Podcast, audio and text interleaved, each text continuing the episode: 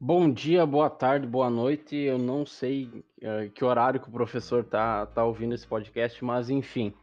Tá? Uh, nesse, nesse podcast, uh, eu, Aron Iago, juntamente com o Henrique, juntamente com a Emily e com o Bernardo, a gente vai falar um pouco sobre o Império Colonial Holandês.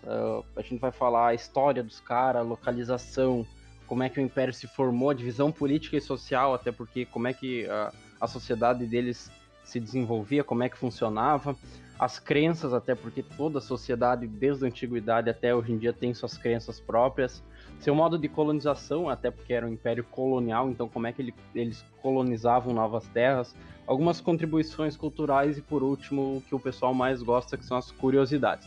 Então fica ligado e, e embarque conosco nessa. Um pouco do contexto, contextualizando. Uh, vamos direto para a expansão marítima entre os séculos 15 e 17 tá? Quando os holandeses eram muito bons no que faziam, isso inclui a indústria naval, eles eram, eles eram os mais brabo, como diziam hoje em dia. Os caras, eles eram bom mesmo. Por isso, eles desempenharam um papel importante na expansão do comércio marítimo entre a Europa e o Oriente, tá? Então, a questão marítima entre o Oriente e a Europa, é, era, eles eram os donos dali. Aí o que aconteceu? Os Estados Gerais, que para quem não sabe, era o órgão legislativo dos Países Baixos, Países Baixos, eram os Estados Gerais. Eles fundaram duas companhias holandesas das Índias no início do século 17, tá? Uh, mas o que, que, são essas companhias das Índias? Para que, que elas servem? Enfim, a Companhia das Índias Ocidentais, tá? A Companhia das Índias Ocidentais foi uma empresa criada nos Países Baixos que tinha como objetivo controlar a produção de açúcar por meio da fundação de uma colônia holandesa no continente americano. Então eles basicamente regulamentaram a produção de açúcar tá? Ela foi fundada em 1621 e a ideia era competir economicamente contra Portugal e Espanha. Para quem não sabe, nessa época Portugal e Espanha eram as duas maiores potências mundiais, tá? Portugal é, era gigantesca, Espanha também. Espanha estava até tendo alguns problemas, parece que ia dominar Portugal, questão de reis e afins. Tá? É, mas eram as duas grande, grandes potências da época. Então essa companhia das Índias Ocidentais uh, competir economicamente contra Portugal e Espanha era algo é, é um marco muito forte para a época. Já a Companhia das Índias Orientais foi uma companhia inglesa e mais tarde britânica, olha, olha a confusão, criada com o objetivo de prosseguir o comércio com as Índias Orientais, tá? Então eles queriam continuar ali na, na, nas, nas Índias Orientais, continuar com a negociação por ali, só que eles começaram a negociar principalmente com o subcontinente indiano e com a China. Eles começaram a. Não é mudar de lado, mas mudaram seus planos. Eles viram que ia dar mais lucro com o subcontinente indiano e com a China se eles falassem com esses caras aí. Essas companhias foram consideradas as maiores e mais extensas empresas de comércio marítimo da época e tinham um monopólio das rotas marítimas europeias europeias. Então, assim, ó, como eu já falei, os holandeses eles eram os mais, os melhores no que, os mais bons, os mais bons não existem, eles eram os melhores na questão naval, eles detinham um monopólio das rotas marítimas e além de eles terem um monopólio, por que, que eles tinham esse monopólio? Porque eles tinham pontos uh, geograficamente estratégicos. Então, para o oeste, uh, através do hemisfério sul, em torno da América do Sul pelo Estreito de Magalhães, tá? Eles tinham esse ponto estratégico. Repetindo mais uma vez, era pelo hemisfério sul em torno da América do Sul pelo Estreito de Magalhães. É, o Estreito da, de Magalhães é aquele conhecido pela dificuldade de navegação, era um clima hostil, era pequena largura. E até só uma curiosidade, até fugindo um pouco do tema, curiosidade aleatória, esse estreito ele tem esse nome pois Fernão Magalhães foi o primeiro europeu a navegar por esse espaço em 1520, tá? Agora voltando um pouco ao tema, e para o lado leste, qual que era a rota estratégica deles?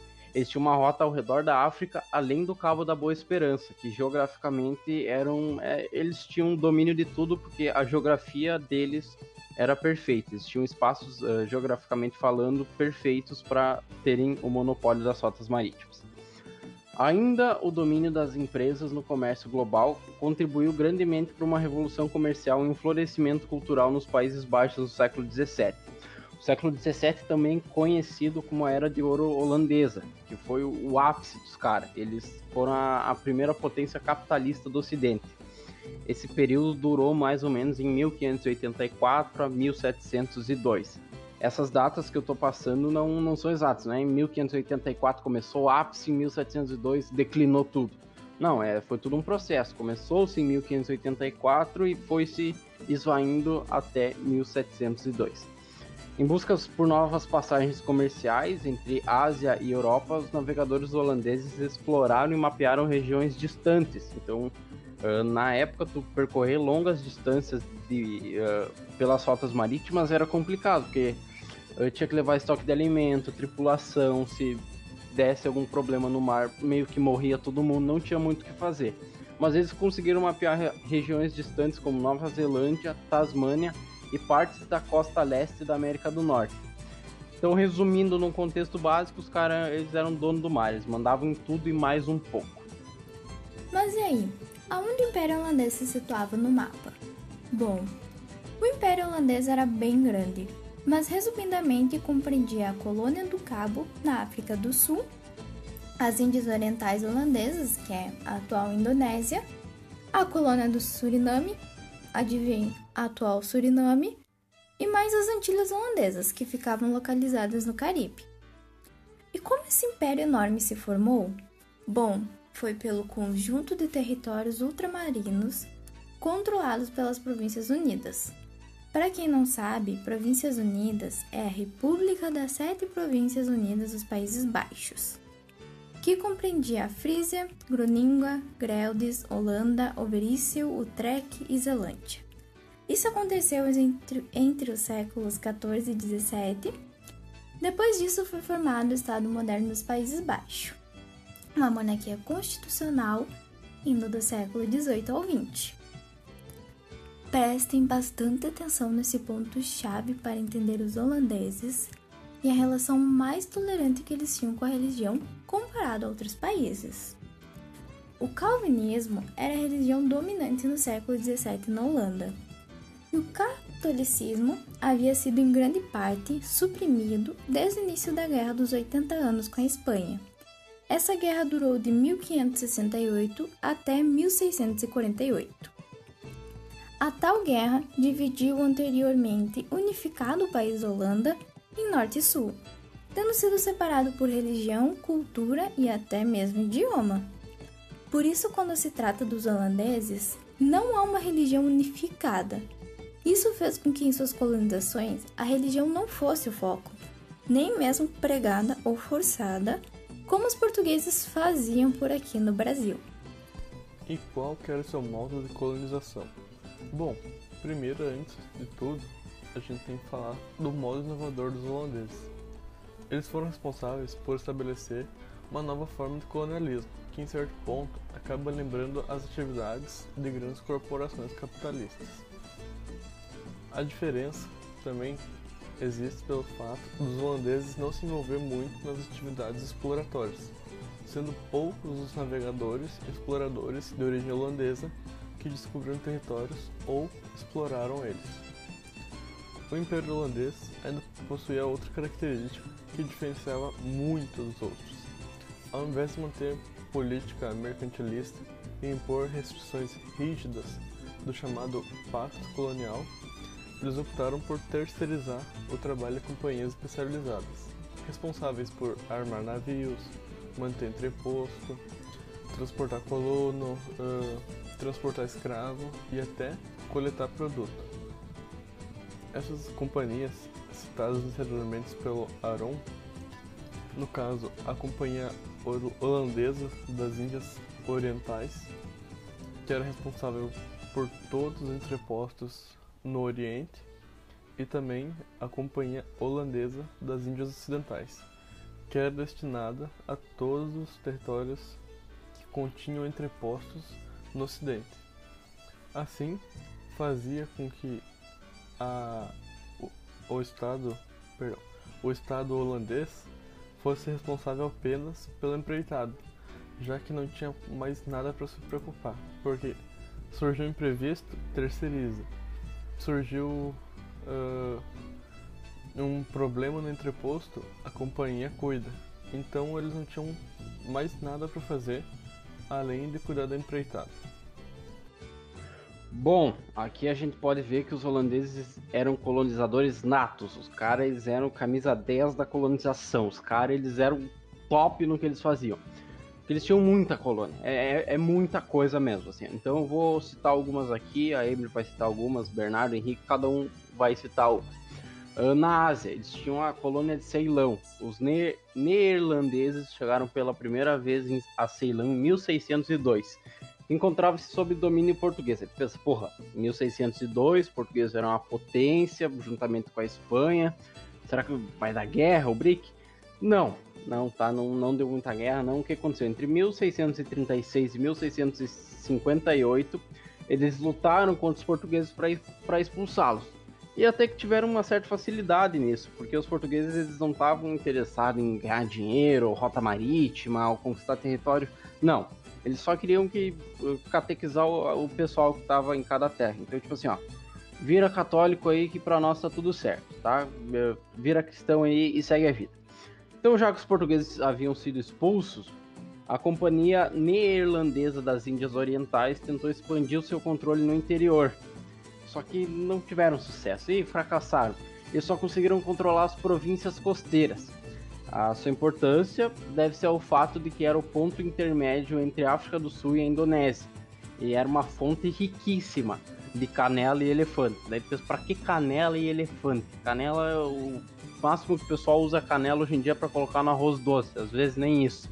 Então, a canela e os elefantes, hoje em dia acho que ninguém usa um elefante, na época eles eram vendidos aos príncipes indianos.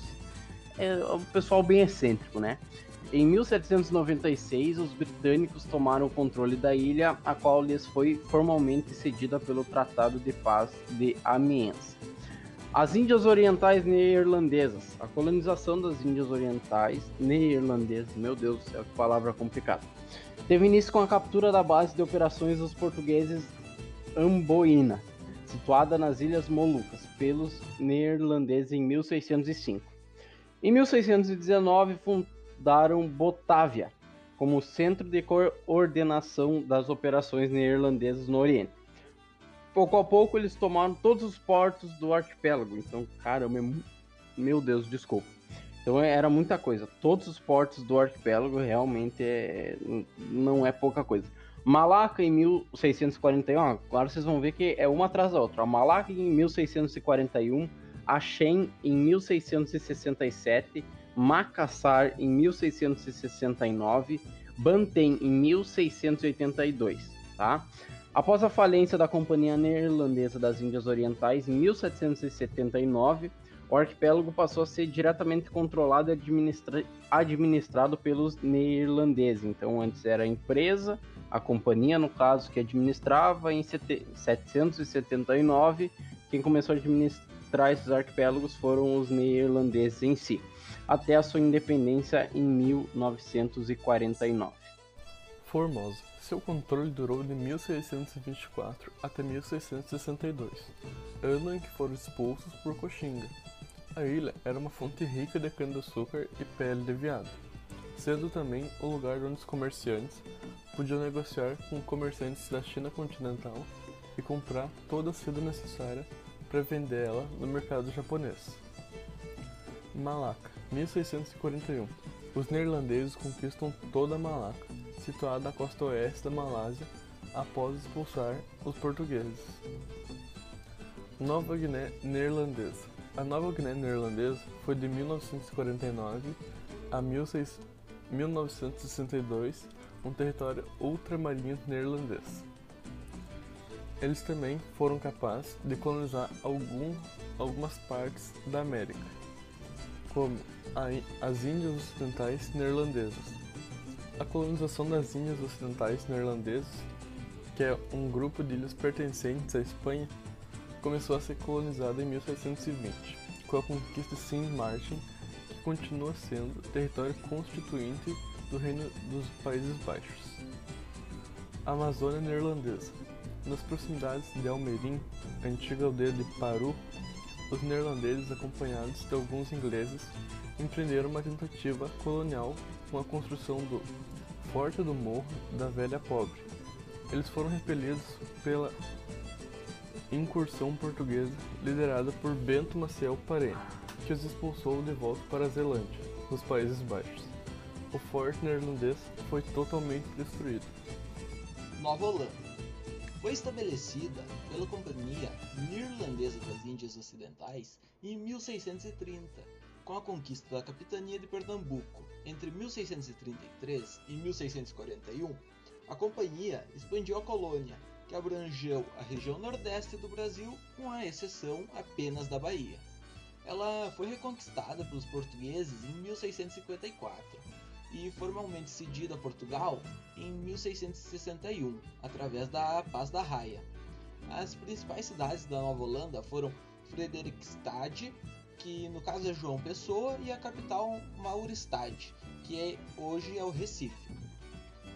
Novos Países Baixos localizavam-se na área do norte da costa atlântica dos Estados Unidos, que foi primeiro visitada por exploradores neerlandeses e mais tarde controlada e colonizada pela Companhia Neerlandesa das Índias Ocidentais.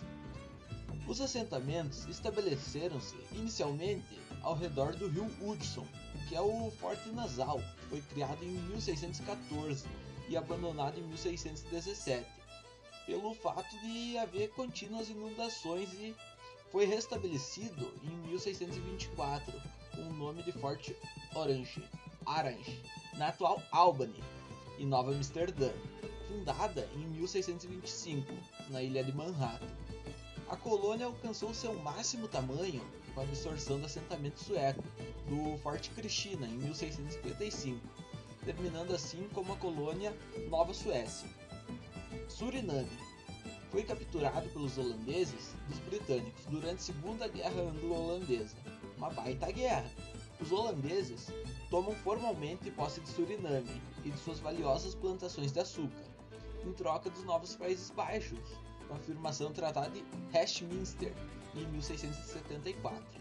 O país foi um território ultramarino holandês até sua independência em 1975. Como vocês podem ter visto já, percebido, tem, eles dominaram pra caramba. Tem até na África. Vou citar alguns da África também. A Angola, Angola foi atacada pelos neerlandeses em 1624.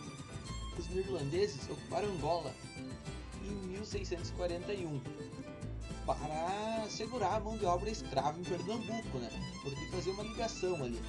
O rei angolano, Mihane Congo, formou uma aliança com os portugueses, que reconquistaram Angola em 1648.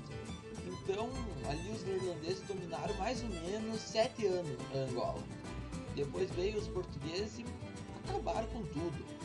Teve também a Costa do Ouro neerlandesa, que a colonização teve início em 1637, com a conquista da fortaleza de São Jorge da Mina aos portugueses. A Costa do Ouro foi uma colônia neerlandesa de 1637 até 1871, ano em que foi vendida aos britânicos. Tem também a Colônia do Cabo, que é uma das últimas, foi a Companhia das Índias Orientais. Estabeleceu em 1652 um posto de reabastecimento no Cabo da Boa Esperança, situado a meio caminho entre as Índias Orientais Holandesas e as Índias Ocidentais Holandesas. O Reino Unido conquistou a colônia em 1797, durante a Quinta Guerra Anglo-Holandesa. Para vocês verem, né? é Quinta Guerra, então teve cinco. Eles gostavam de uma guerra, anexando-a em 1805. Os colonizadores holandeses ainda permaneceram na África do Sul após os britânicos terem tomado posse. Mais tarde, estabeleceram-se em Natal e foram chamados de Boeres. Nome bonito, né, gente? Colonização no Brasil. Bom, agora a gente vai dar um foco para a colonização no Brasil. Após os holandeses conseguir consolidar seu projeto de conquista e ocupação do território brasileiro, eles passaram a tomar medidas como foco de alcançar seus objetivos de natureza econômica. Por isso, eles contrataram os membros das companhias da Índia Ocidental e resolveram convocar o conde João Maurício de Nassau para tomar as primeiras administrativas no Nordeste brasileiro. Então, mais ou menos entre os anos 1637 e 1644, a política colonial holandesa do Brasil esteve sob tutela deste caro nobre. Como vocês podem ver, Nassau administrou o Brasil por um bom tempo e colocou ordem na casa. Ao chegar às terras brasileiras, Nassau encontrou a produção açucareira completamente organizada, mas carente de diversas medidas que atendessem à demanda dos senhores do engenho. O estado decadente foi o primeiro a ser observado. O estado que o Nordeste se encontrava foi consequência dos conflitos desenvolvidos no processo de invasão. Tal fato acabou motivando a fuga de vários proprietários para a Bahia a fuga de inúmeros escravos e a destruição de várias unidades produtivas. Então Nassau começou a organizar as coisas. Boa parte das medidas empreendidas por Maurício Nassau buscou a normalização da produção açucareira nordestina. E para que isso fosse possível, o administrador holandês concedeu crédito para que vários produtores pudessem reconstruir os engenhos e preparar nossas lavouras de cana-de-açúcar. Além disso, convidou diversos representantes da elite local para formar um órgão administrativo e reaquecer o fornecimento de escravos para a região. Nassau estava preocupado em ter seu governo legitimado pelos colonos que estavam sob seu domínio. E para ficar bem visto, Maurício de Nassau capitaneou um expressivo projeto de reforma urbanística. Instituiu a modernização do espaço urbano da cidade do Recife, com a realização de várias construções de fundamental importância. De fato, a transformação do espaço foi acompanhada por várias outras medidas que demonstravam uma sensível diferença em relação à antiga administração lusitana, tipo uma indireta direta para os portugueses. Olha só, Portugal, eu sei administrar e ainda entendo de arte. E como prova do novo estilo de colonização, os holandeses permitiram que o comércio fosse livremente realizado naquelas regiões que haviam recebido o financiamento para a construção dos engenhos. Em relação à prática religiosa, ele permitiu que qualquer tipo de crença fosse livremente exercida. Em consequência tal política, foi nessa época que a primeira sinagoga judaica foi construída no território colonial americano, na cidade de Recife. Outra interessante medida adotada pela política empregada por Maurício de Nassau envolveu a organização de missões artísticas e científicas que deveriam catalogar e registrar o espaço dominado pela Holanda. Nomes de grandes expressões do cenário artístico-científico europeu, como George Margraaf, Franz Post e Albert Eignel, realizaram um amplo leque de registros da fauna e da flora regionais. E como a colonização acabou? Bom, foi somente em 1642, momento em que a União Ibérica já havia chegado ao seu fim e a relação entre os colonos e holandeses não se mostrava muito boa, pois faltava dinheiro por parte da Holanda e os colonos desejavam mais investimento. Foi nesse período ímpar que o Brasil colônia chegou ao seu fim. Para que os holandeses saíssem do Nordeste brasileiro, foi necessário o uso de poder militar e uma série de negociações diplomáticas entre Holanda e Portugal. Depois disso, os holandeses zarparam para o Caribe produzir açúcar de forma mais efetiva. E como o Império acabou? Bom, acabou como a maioria dos outros impérios, guerras mais guerras, seguidas de falência. No século XVIII, o Império Colonial Holandês começou a cair depois da Quarta Guerra Anglo-Holandesa, entre 1780 e 1784, na qual Holanda perdeu alguma das suas posições coloniais e vendeu monopólios ao Império Britânico. Com isso, a Companhia das Índias ficou bem fraca, mas ainda assim, acredite se quiser, grandes porções do Império sobreviveram até o advento da descolonização global após a Segunda Guerra Mundial. Ou seja, as Índias Orientais, a Indonésia e a Guiana Holandesa, Suriname, três antigos territórios coloniais das ilhas das Antilhas ao redor do Mar do Caribe, Aruba, Curaçao São Martim, permanecem como países constituintes representados no Reino dos Países Baixos. Bom, agora vamos falar sobre as curiosidades. que não pode faltar aquela curiosidadezinha para dar uma escada no assunto, já que conhecimento nunca é demais. E vocês sabem a língua que eles falavam? Acho que não sabem, né? Mas eu vou contar para vocês. É o neerlandês. As denominações que poderia se chamar esse império: Império Colonial Holandês, Império Colonial Neerlandês ou Império dos Holandeses. Durante a Guerra Luso-Holandesa, que durou de 1595 a 1663, que foi a guerra entre a Holanda e Portugal, dois nomes marcaram essa guerra, e por um motivo bem peculiar, vai te deixar intrigado. Os rapazes Jan Huygen van Lanchosten e Cornelis de Holtman foram dois espiões holandeses. Eles eram um espião bom, não, não era qualquer rapazinho ali, eles eram treinados para isso. Eles moraram em Portugal e levaram informações e segredos para a Holanda no final do século XVI. Era um segredo, ó, segredo sujo mesmo, mas que fez a Holanda ficar faceira. Tem uma curiosidade que eu acho que vocês já devem ter visto, que os holandeses usam aquela, aquele tipo de saia, para nós é saia. Vocês devem ter visto já no Leôncio ali do pica-pau, e aquilo, aquilo se denomina como os quilts, que servem para proteção contra a umidade e o frio, típicos de lã. O tecido era feito de lã escovada que impermeabilizava a entrada de água. O povo holandês também é muito alto. Eles têm uma média de altura de 1,83m, se não me engano. São umas taquara. O povo é alto mesmo. A Holanda também tem um dos maiores índices de consumo de café e cerveja do mundo. Porque toda hora é hora para um cafezinho, uma cervejinha gelada, né? Até nas empresas a cerveja é liberada, para vocês ver como eles bebem mesmo. Não é um golinho, eles bebem. Enquanto no Brasil ainda é um tabu beber no trabalho, né? Até às vezes demissão por justa causa, se tu beber um golinho, nem que seja de uma cachaçinha, é demitido.